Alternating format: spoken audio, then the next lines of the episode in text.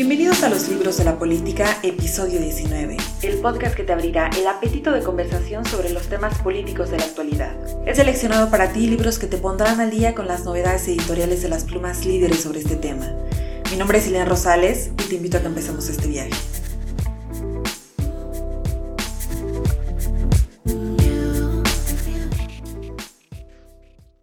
Neoliberalismo. Estoy convencida de que esta es una de las palabras más usadas en la política, pero también una de las que menos entendemos.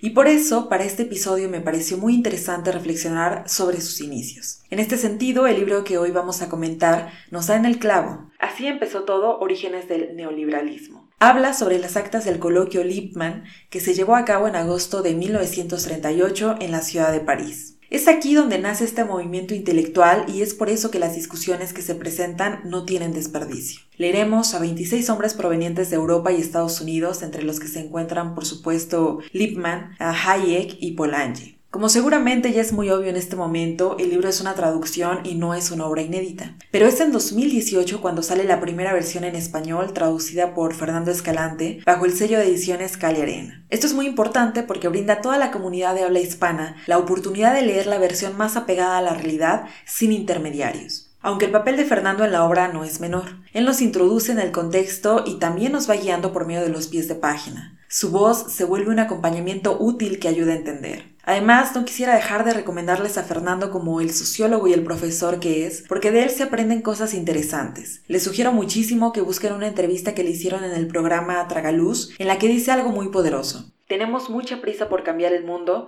pero ya es hora de empezar a entenderlo. Y eso es precisamente lo que nos brinda este libro, entendimiento.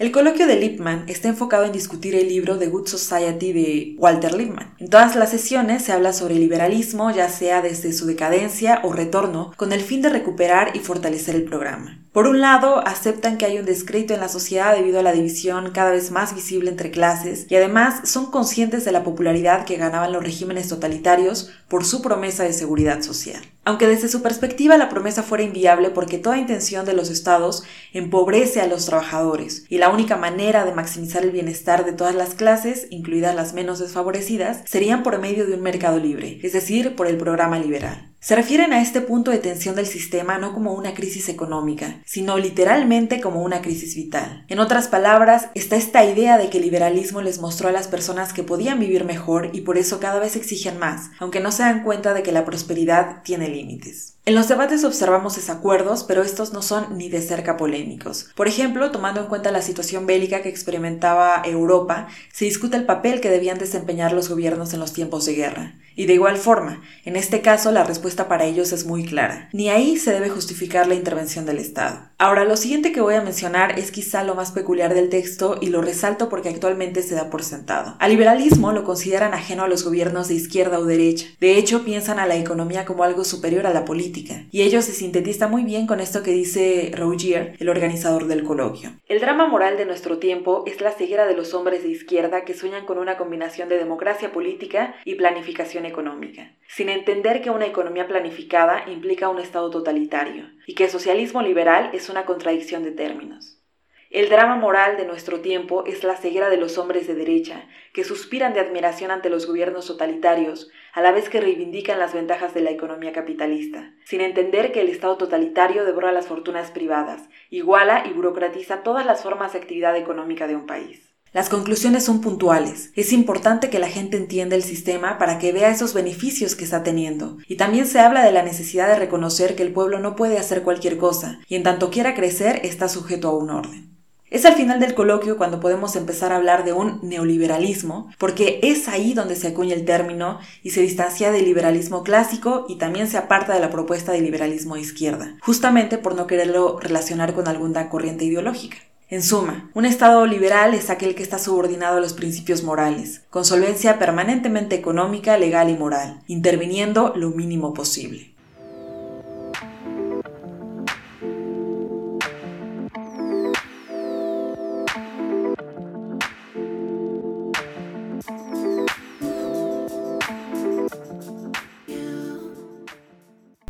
Que espero, argentinos y argentinas, esto sí, que estas recetas neoliberales que les metieron en la cabeza por decimotercera vez, no sé cuánto, nunca más. O sea, intentemos en serio tener un proyecto de país que sea perdurable, que sea perdurable y que, y que sea viable fundamentalmente. ¿no? Me parece que eso es lo importante. Formalmente, desde Palacio Nacional, el fin de la política neoliberal. Aparejada esa política o modelo neoliberal eh, con su política económica de pillaje antipopular y entreguista. Quedan abolidas las dos cosas. Llevó a la pobreza. El neoliberalismo acá nos ha permitido perder nuestras empresas eh, públicas. Eh, se entregó los recursos naturales a las transnacionales petroleras, se ha privatizado los servicios básicos. Proyectos de derecha, si te puedo decir de manera muy firme, los proyectos de derecha neoliberales en América Latina y el Caribe son inviables y van a provocar el surgimiento de una nueva ola de transformaciones populares que ahora van a ser más revolucionarias y más radicales que las que conocimos a principios de este siglo XXI. El neoliberalismo es un tema muy extenso y no hay manera de que toquemos todos los puntos relevantes. Hay versiones encontradas sobre lo que ha hecho el neoliberalismo en las naciones que van en un sentido negativo, es decir, en desigualdad, precarización laboral, constreñimiento de los salarios y pérdida de derechos sociales, y en contraste está quien considera que promovió las libertades individuales, fortaleció el sistema financiero y aumentó la riqueza porque acrecentó el Producto Interno Bruto. Pero de lo que aquí nos ocupa puedo resaltar varias cosas. Por un lado, el pulso del coloquio es muy interesante y en esto coincide con Fernando, la narrativa es muy elitista. Se reafirma una y otra vez que solo ellos, los intelectuales e ilustrados, entienden verdaderamente el fenómeno. Asimismo, los participantes pensaban en un plan desde una visión que beneficiaba a sus naciones, y fuera de esos círculos, los demás pasaron a un segundo plano. No hay que perder de vista que el coloquio vive nuestros días. Si bien no se consolidó la creación del Centro Internacional de Estudios para la Renovación del Liberalismo, que era la primera propuesta con la que se buscaba darle continuidad a estas charlas, Hayek tomó la batuta y fundó la Mont Pelerin Society, que sobrevive hasta la fecha y que sigue teniendo ediciones importantes como la de 2014, cuando se les unió el premio Nobel Mario Vargas Llosa.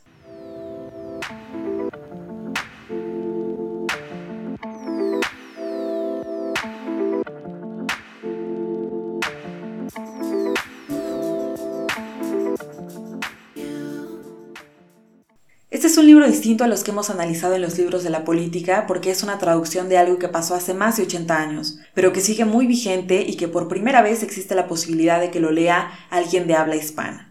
Saber exactamente el momento que dio la pauta para algo que todavía rige nuestras vidas me parece increíble. Los invito a que lean y me compartan sus reflexiones por medio de nuestro correo electrónico los